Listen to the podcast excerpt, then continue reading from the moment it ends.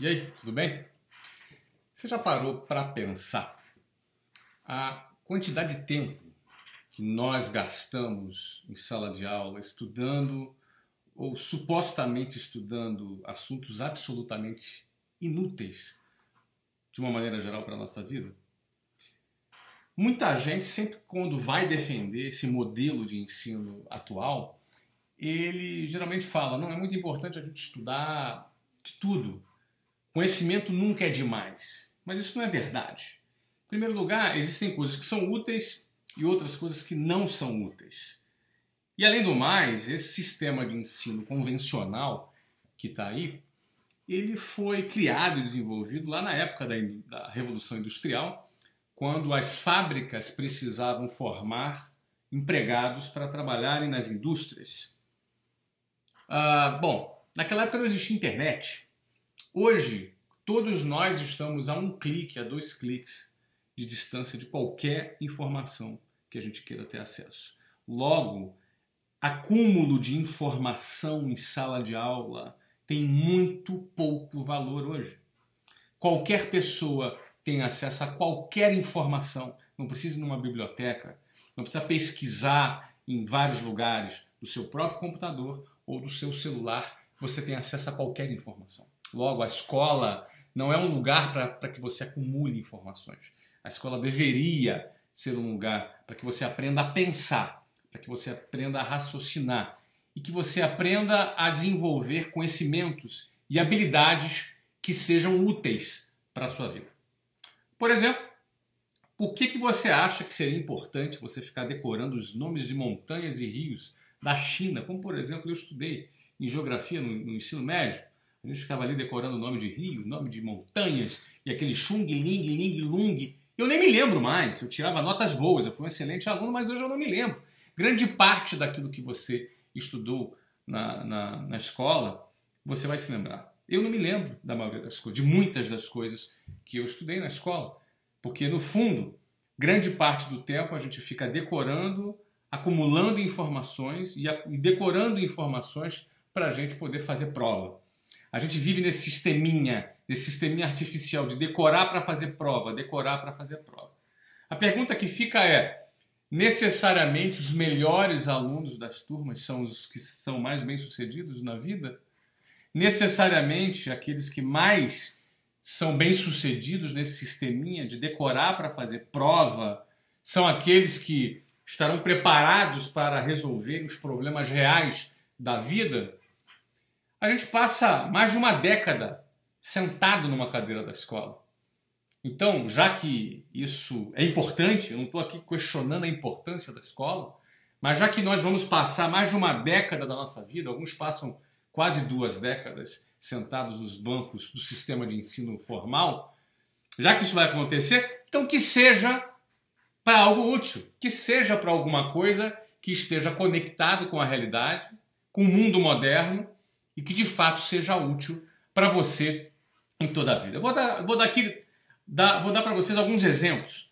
Uh, aliás, antes de dar esses exemplos, deixa eu voltar aqui lá para a geografia dos, dos rios e montanhas da China. Eu posso ir para a biologia, quando você decorava o nome das espécies, das plantas, das briófitas, das pteridófilas. Eu posso ir lá para a química, para falar dos metais alcalinos, como lítio, sódio, potássio, rubídio, césio, frâncio, berílio, magnésio, cálcio, estronço, bário, rádio, os, os, gases, os gases nobres, hélio, neon, argônio, criptônio, xenônio, radônio. Tá aqui ainda na minha cabeça. Essa parada eu não esqueci ainda, mas que utilidade tem para mim? Alguém pode dizer, ah não, o cara que é engenheiro químico, isso vai ser importante. Mas quantos por cento dos alunos vão ser engenheiros químicos? E por que, que eu tenho que ocupar a minha cabeça com esse assunto se eu não tenho o menor interesse nisso?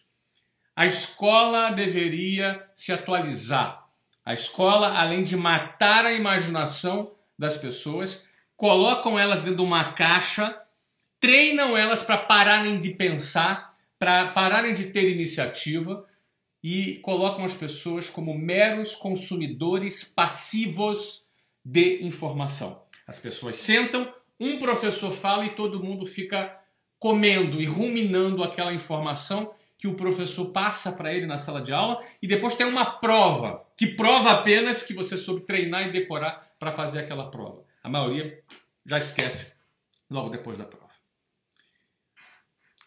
Uma das outras provas de que esse sistema é ineficiente é que ao final do ensino médio, grande parte, não me lembro aqui, eu gravo esses vídeos aqui de improviso, mas você pode pesquisar no Google essas informações, eu não sei aqui as fontes, é por tua conta, não é? Mas está aí, está aí no Google à disposição de todos. Eu li recentemente a pesquisa de que a grande parte dos alunos que se formam no ensino médio são analfabetos funcionais. Na realidade, estou falando até de universitários, são analfabetos funcionais. O que é o analfabeto funcional? É a pessoa que é incapaz de compreender, ler um texto e ele é incapaz de compreender o que, que aquele texto simples está querendo transmitir.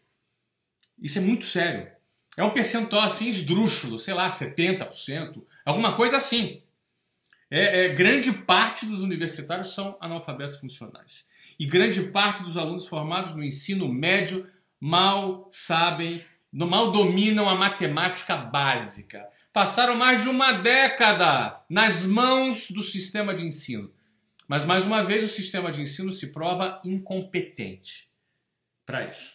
Por outro lado, você vê que a gente passa esse período todo sentado numa sala de aula, estudando inglês, Aliás, inglês não, né? O verbo to be, que começa todos os anos, o verbo to be, verbo to be, não sai do verbo to be e ninguém fala inglês. Hoje no Brasil, em média, entre 3 a 4% da população brasileira fala inglês e todos tiveram aulas de inglês. É óbvio não é, que só existe curso de inglês hoje porque a escola é incompetente. Eu, inclusive, sou proprietário de uma rede de grandes escolas de inglês. Não vou falar o nome aqui porque eu não quero fazer jabá. Mas o que eu quero dizer que essas redes de escolas de inglês só existem por quê? Porque a escola é incompetente. Em vez disso, de se perder tempo estudando aquilo que é, não tem real, real utilidade na vida, já que acumular informação não tem o mesmo valor, já que as informações estão a um a dois cliques de distância de cada um de nós, e se a escola tivesse um formato diferente?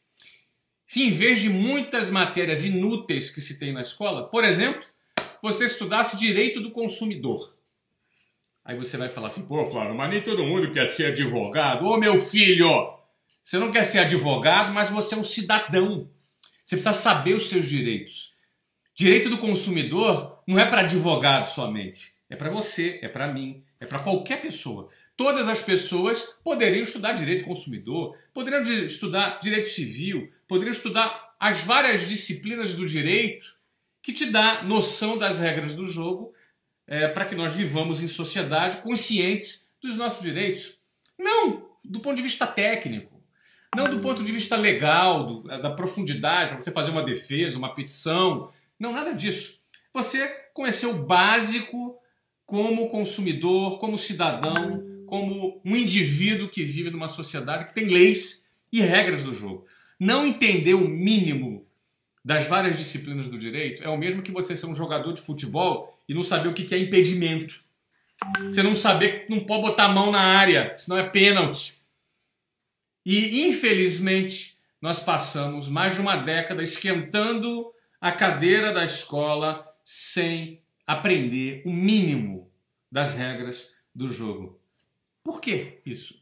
Será que quem decide esse programa não tem interesse que você conheça as regras do jogo? Eu posso desconfiar, porque eu acho uma aberração isso, então eu posso desconfiar disso. Agora, se eu não quero criar nenhuma teoria de conspiração, tome iniciativa então para você estudar por sua conta própria. Agora, seria muito mais útil se a escola ensinasse as várias disciplinas do direito, não como, repetindo, não como advogado, mas sim como cidadão para você conhecer as regras do jogo. Você quer ver uma outra, uma outra matéria que é fundamental? Educação financeira. Educação financeira é fundamental. Você deveria estudar isso todas as semanas nos últimos 10 anos da sua vida. Desde a primeira série da, da, do ensino é, fu é, fundamental, você já deveria estudar educação financeira. É, educação financeira como você comprar um imóvel, como comprar um carro, como deduzir juros, como, como trazer é, é, os valores para valor, para valor presente, como calcular o impacto dos juros a longo prazo, como você aplicar o seu dinheiro, como você ter a sua independência financeira, como você fazer a sua própria previdência em vez de ficar dependendo da porcaria da previdência que o governo oferece, como você poder gerenciar melhor o seu dinheiro. Por que será que você não aprende isso? Por que será que você ficou estudando as briófitas em vez de aprender como lidar com o seu dinheiro? Aí aparece sempre naquela hora que aparece sempre alguém falando assim, né? não, é importante conhecimentos gerais. É legal, meu amigo. O Google tá aí para a gente saber de tudo.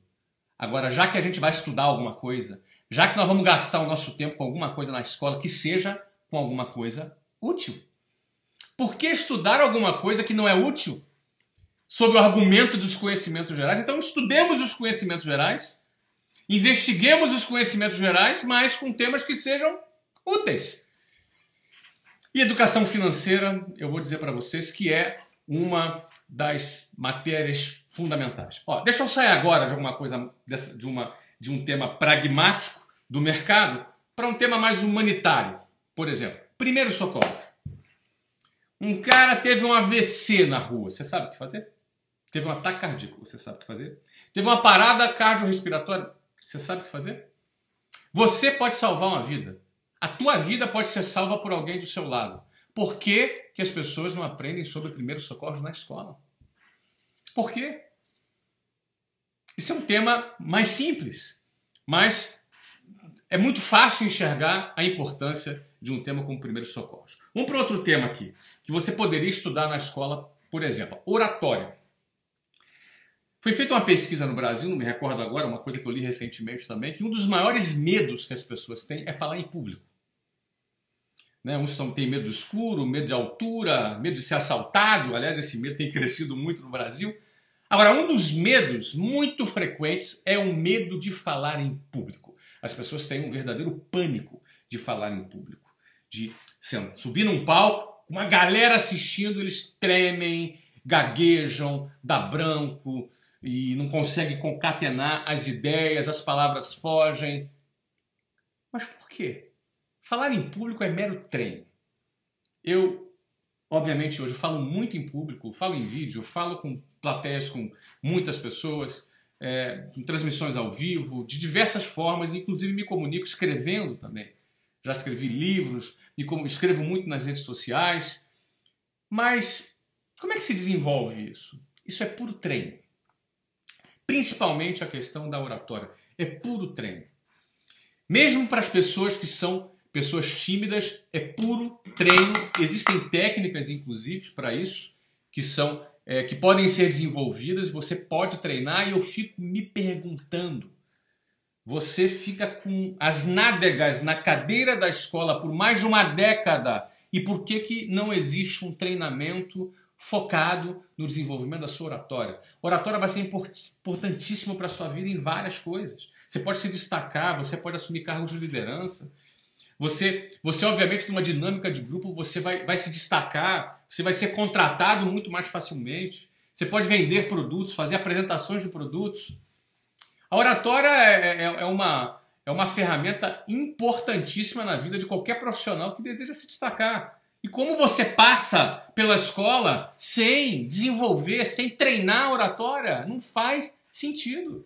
Não faz sentido, porque não tem interesse. Alguém aí não tem interesse em te desenvolver e prefere manter você é, como um, um, um, anônimo no meio da multidão? Será que esse é o, é o passo? Bom, vamos passar para a próxima. Outro ponto interessantíssimo que poderia ser ensinado nas escolas desde o início não é inteligência emocional. Acho que inteligência emocional, as pessoas cada vez mais entendem um pouco mais de inteligência emocional. A gente já percebeu que não basta ter QI que é um coeficiente de inteligência, que é aquela inteligência acadêmica, a sua capacidade de memorizar, a sua capacidade de lembrar das coisas. Isso é bacana, isso é importante também. Mas o seu coeficiente emocional também é fundamental, porque de nada adianta você memorizar bastante as coisas, não é? Mas você desistir na segunda dificuldade.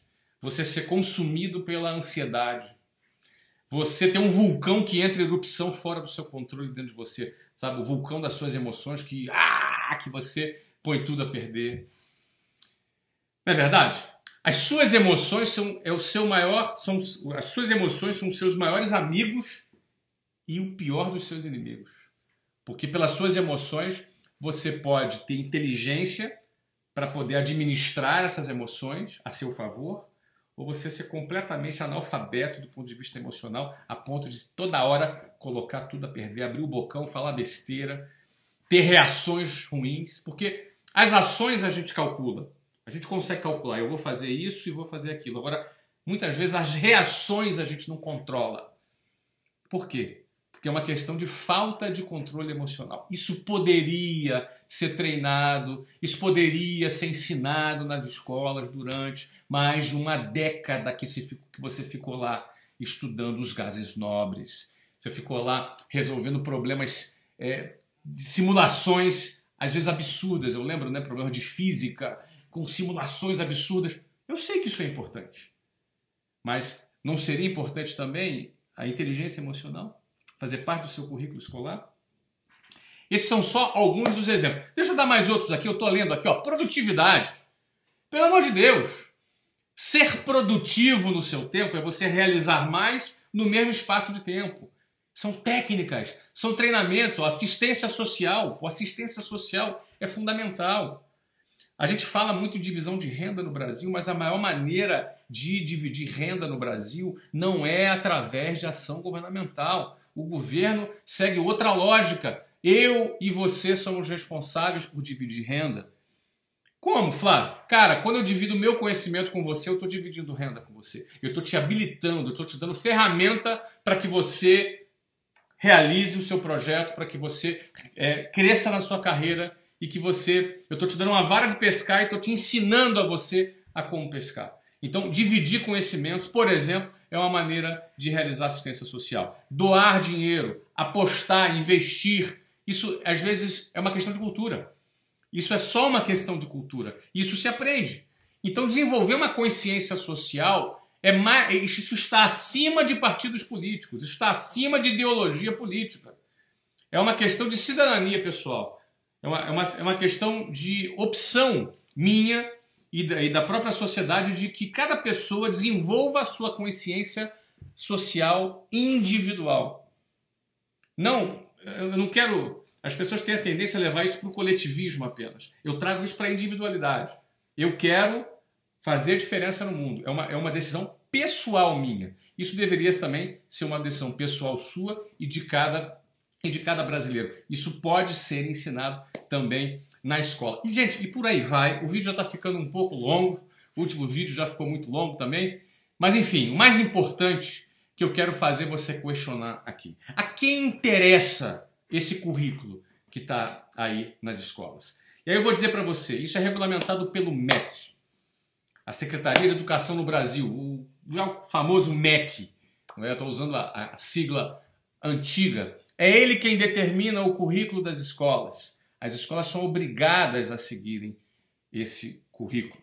E eu pergunto a você: a quem interessa esse tipo de educação que está aí? A quem interessa? Inclusive, isso envolve as escolas privadas também. Eu não quero nem comentar a questão de doutrinação ideológica nas salas de aulas, tanto para a direita quanto para a esquerda. Eu acho que as crianças têm que ser livres para pensar. Elas têm que conhecer todas as alternativas e serem livres para pensar. Eu deixo para você questionar a quem interessa esse currículo escolar defasado, ultrapassado, com matérias absolutamente inúteis, muitas delas inúteis, outras delas com pouca importância, e deixando de lado temas tão importantes como esse que eu acabei de mencionar aqui agora. Eu poderia mencionar muitos outros temas, como programação e por aí vai. Tem muitos assuntos que poderiam ser ocupados para que seu filho tenha uma educação decente. Por isso eu quero terminar esse vídeo deixando uma frase para você aqui. Eduque o seu filho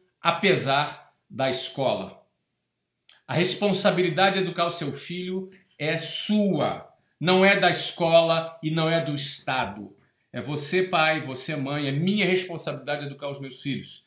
Eduque o seu filho apesar da escola. Não acredite que só deixar na escola é suficiente, porque não é, é fraco. Esse sistema é fraco. Todo ele, desde a, até a universidade, é fraco. Fraco. Estimula o seu filho a pesquisar, a fazer pesquisa própria. Estimula o seu filho a pesquisar na internet as coisas. Desenvolva brincadeiras na sua casa para estimular oratória, por exemplo. Ele quer comprar um videogame? Então tá legal. Manda ele fazer uma apresentação no PowerPoint. para te apresentar por que, que ele quer videogame. Estimula ele a argumentar, a fazer uma apresentação. E você ajuda ele a usar impostação de voz, body language, eye contact, ou seja, contato visual. São algumas técnicas de oratória. Estimula seu filho a fazer isso. A gente já fez muito aqui em casa, brincadeiras onde as pessoas tinham que apresentar um tema e a gente dava um prêmio para aquele que fizesse a melhor apresentação. Isso ajuda o quê? Na argumentação, no posicionamento, na oratória. Eduque o seu filho apesar da escola. E outra coisa, hoje em dia o Brasil se tornou o segundo maior consumidor de ritalina do planeta. Sabe o que é ritalina? Ritalina é uma droga que é dada para as crianças que são consideradas pela escola hiperativas.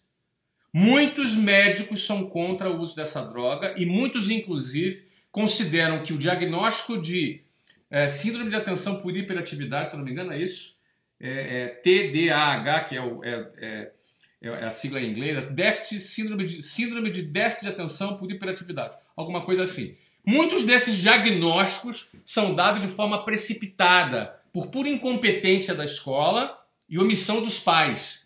Pai omisso, mas escola incompetente, manda para psicólogo, psiquiatra que tasca ritalina na criança. E é um, é um remédio que causa dependência. E aí você vai ter um filho drogado sem você saber. Você acha que está fazendo o bem para ele e muitas vezes não está. Não estou generalizando aqui. Existem casos de déficit de atenção por hiperatividade. Mas eu vou dizer para você que muitos casos não são. E aí você vai pesquisar na internet, tem médicos que se posicionam contra a, a, ao diagnóstico irresponsável dessa tal síndrome é, de déficit de atenção por hiperatividade. Alguns países, inclusive, nem reconhecem essa doença. Certo? Agora, é óbvio, né? A indústria farmacêutica quer vender remédio, é o trabalho dela. Agora, cabe a você, pai, avaliar e não dar essa moral toda para a escola. Você é responsável por isso. Olha, eu sou um exemplo de um pai que tive pressão da escola querendo que meu filho tomasse Ritalina. É óbvio, escola não, não prescreve Ritalina, mas ele encaminha um psicólogo ou psiquiatra para prescrever é, o remédio. E eu simplesmente me recusei. Meus filhos são ótimos, cabeça boa, inteligentes, notas excelentes, e ainda bem que eu não dei. E ainda bem que eu não dei. Eu digo para você, para você questionar. Questione a escola. Não compra é, só porque a escola falou, e aí você se sente constrangido, vão te ameaçar de expulsar seu filho. Ó, não baixa a tua cabeça, conversa com educação, mas quem é responsável pela educação do seu filho é você, pai, e você, mãe. Não se omita da sua responsabilidade. Porque senão, a escola, por acomodação, porque para eles dá menos trabalho, vai mandar lá psicólogo, psiquiatra, que vão te cobrar, que vão te prescrever remédio, a indústria farmacêutica vai vender, as ações vão subir, muita gente ganha grana pra caramba e você vai estar drogando seu filho sem necessidade em muitos casos. É claro, repito, não quero generalizar, em outros casos é possível que o diagnóstico seja realmente cabível, mas eu quero alertar você que não compre de primeira. Leve em um a dois a três consulta, faz como eu fiz, por exemplo, e não me arrependo, e por isso que eu estou aqui te falando. Eduque o seu filho apesar da escola. E mais do que isso, questione, porque na minha opinião, grande parte do que se ensina na escola, infelizmente, terá pouca utilidade no futuro. Então, assuma o controle da educação do seu filho. E eu deixo o questionamento: a quem interessa? A quem interessa esse currículo medíocre que está aí? Não sei. De repente você sabe. Um abraço. Até a próxima. Bye bye.